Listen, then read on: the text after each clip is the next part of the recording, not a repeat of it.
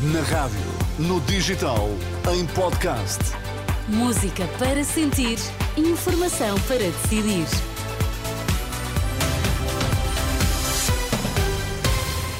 Notícias para ouvir agora na Renascença e começamos pelos títulos em destaque nesta edição das quatro. Olá, boa noite. Ex-diretor clínico do Hospital Santa Maria diz que nunca foi contactado pelo Presidente da República.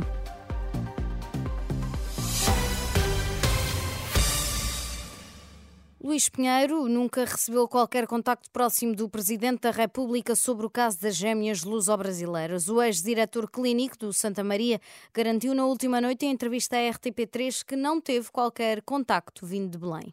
Nunca recebi qualquer contacto do Sr. Presidente da República sobre nenhuma matéria e, e certamente também não sobre esta. E relativamente ao filho do Presidente da República, Nuno Rebelo de Sousa, o senhor teve algum contacto de Nuno Rebelo de Sousa sobre esta, esta situação? Não, nem sei quem é. Uh, conheci agora na televisão quando foi apresentado. Nunca tive nenhum contacto dele uh, em teve, monte. E teve algum contacto de algum membro da Casa Civil do Presidente da República? Não, não. Por exemplo, da assessora dos assuntos sociais do Presidente sobre este caso? Não, não. Nem do Sr. Presidente, nem de nenhuma assessoria, nem de nenhum elemento da Casa Civil sobre, sobre esta matéria. Além de ter dito que nunca recebeu qualquer contacto do Presidente da República, também diz que não foi contactado por Lacerda Salles. Eu não recebi nenhum contacto com origem na Secretaria de Estado da Saúde para marcar nenhuma consulta, nem esta, nem nenhuma outra.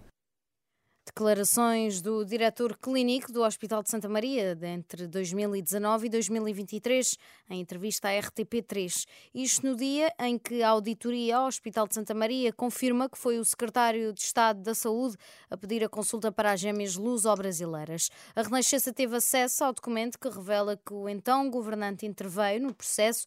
A primeira consulta foi pedida por telefone pelo secretário de Estado da Saúde. Não há referência a nome, mas poderá tratar-se de Lacerda Salles, que tomou posse a 26 de outubro de 2019, quando o processo relativo a este caso ainda estava no Palácio de Belém. O registro não tem data de telefonema, refere apenas que a consulta foi pedida à direção do departamento. Discutido no Parlamento o projeto de lei do PAN para criar um regime de faltas justificadas ao trabalho por motivo de morte ou assistência a um animal de companhia, o diploma passa por uma alteração ao Código do Trabalho. Durante o debate, na generalidade, os vários partidos concordaram na defesa das questões relacionadas com o bem-estar animal, mas com visões diferentes. E o requerimento do PAN baixou a especialidade sem votação para que possa prosseguir, prosseguir aliás, a discussão entre os vários grupos parlamentares.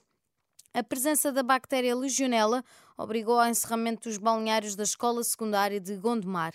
Segundo a direção da escola, a bactéria foi detectada durante uma inspeção preventiva do parque escolar aos balneários e o equipamento vai ser agora desinfetado e já não reabre durante o primeiro período, uma vez que as aulas terminam já amanhã.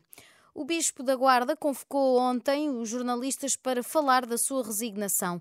Dom Manuel Felício, que completou 76 anos em novembro, já tinha pedido para sair em 2019. Esta quarta-feira disse esperar ser substituído antes da Páscoa. Em 6 de novembro do ano passado, transcorridos mais de três anos, lembrei a carta enviada ao Santo Padre em 2019 e reafirmei o meu propósito de novo trabalho fora da Diocese. Espero que, até ao início da próxima Quaresma, a Diocese da Guarda conheça o seu novo Bispo e que ele já presida às próximas solenidades pascais. O Bispo da Guarda não revelou, no entanto, o que vai fazer a seguir. De qualquer forma, 75 anos é a idade limite para os bispos resignarem, mas Dom Manuel Felício já fez 76 o mês passado.